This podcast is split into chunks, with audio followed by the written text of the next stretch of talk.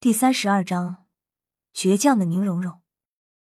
听了弗兰德的话，宁荣荣皱了皱眉，脸上温柔的神色渐渐消失了，嘴角微微上翘，神色间竟然流露出几分轻蔑和几分不屑。这里不是战场，只是个学院而已。弗兰德点了点头，道：“不错，这里只是个学院，但这里是我的史莱克学院。现在，我给你两条路选一条，收拾你的东西，立刻离开这里，你不配成为这里的一员。另一条路，向我证明，你有留在这里的资格，还有以后不再触犯规矩的决心。”宁荣荣笑了，尽管她才只是十二岁，但却不得不承认，她笑起来真的很可爱，很漂亮。那人畜无害的笑容却令人有些心悸。弗兰德，你以为你是谁？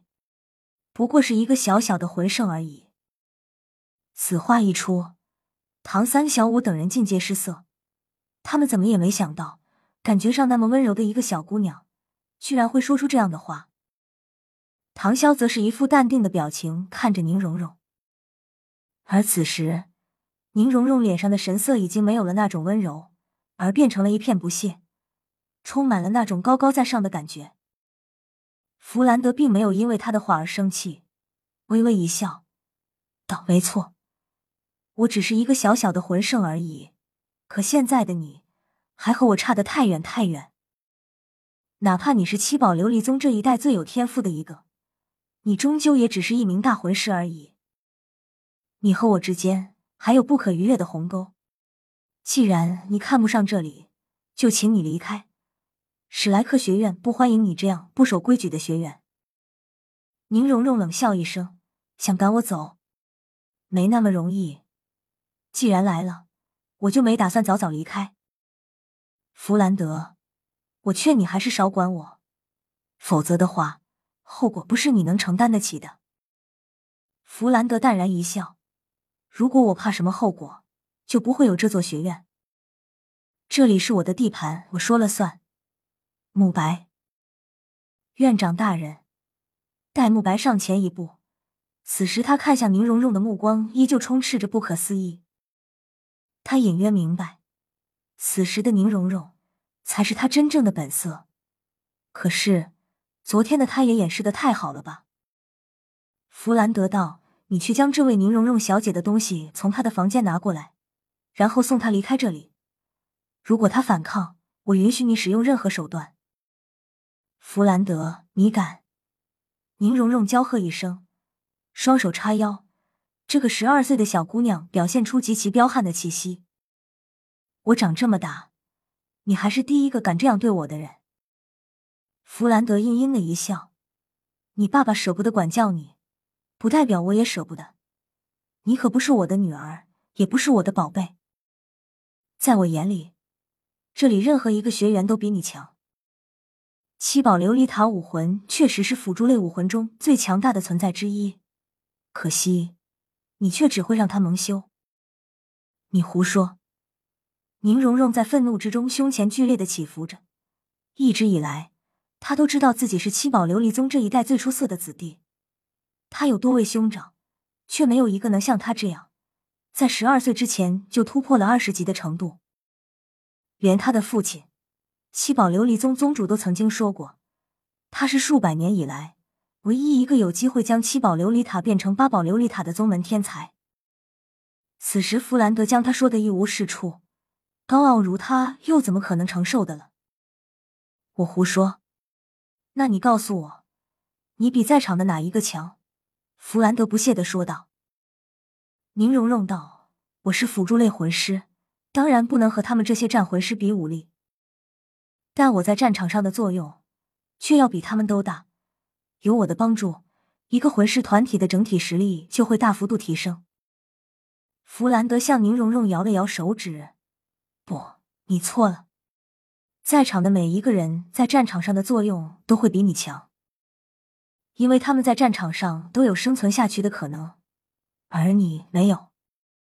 以你的性格，如果到了战场上，也只能是炮灰而已。不可能，我们七宝琉璃宗的七宝琉璃塔武魂冠绝天下，无人能比。为什么我比他们差？弗兰德冷然道：“因为你的心，因为你的浮躁与高傲，你把自己看得太高了。哪怕是你的父亲，也不会认为自己是冠绝天下的。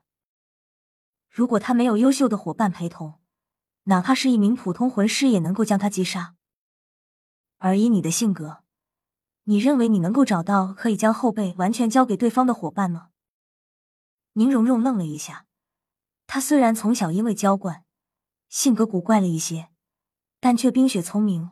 弗兰德的话虽然不好听，但他却已经明白了弗兰德的意思，一时间有些不知该如何辩驳。弗兰德缓缓走到戴沐白等人面前，因为他与宁荣荣话语间的交锋，戴沐白并没有去拿宁荣荣的东西。弗兰德指了指戴沐白，道：“他今年十五岁，武魂白虎。”战斗系魂师，天生双瞳，三十七级，拥有两个百年魂环和一个千年魂环，是史莱克学院有史以来年纪第二最小达到三十级魂尊的学员。他达到魂尊的时候只有十三岁。你自问能够在十三岁就突破三十级的瓶颈吗？如果说有人能够超过慕白，那也绝不是你。唐三、小五和云梦柔。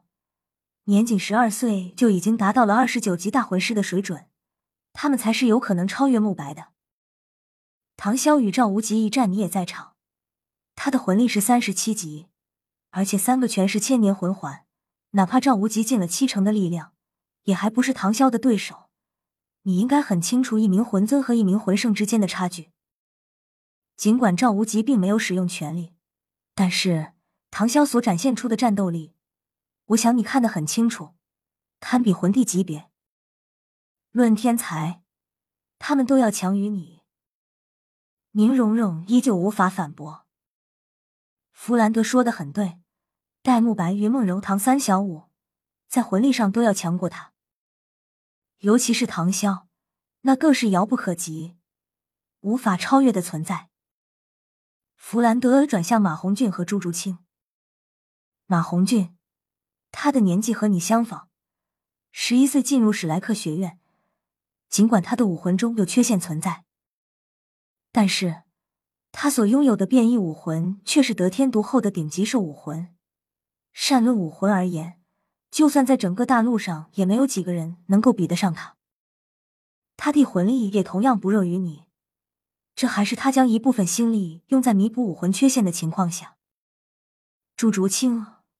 魂力和你相若，但是他和你不同地势，他有一颗坚定而执着的心。朱竹清，你告诉我，你来史莱克学院是为了什么？朱竹清冰冷的声音毫不犹豫的回答道：“让自己变得更强。”弗兰德道：“对于学院安排的课程，你会怎么做？”朱竹清道：“只要对我的实力提升有利，我会毫不犹豫的执行。”弗兰德淡淡的道：“宁荣荣，你都听见了。你自问，比得上他们哪一个？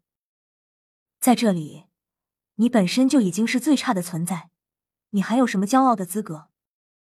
我敢说，只要你离开我这里，二十年后，他们每一个的成就都要比你大得多。”宁荣荣不甘心，她真的很不甘心。还有奥斯卡呢？我怎么也比他强吧？他也是辅助类的魂师，只是一个小小的十五系魂师而已，他总比不上我了吧？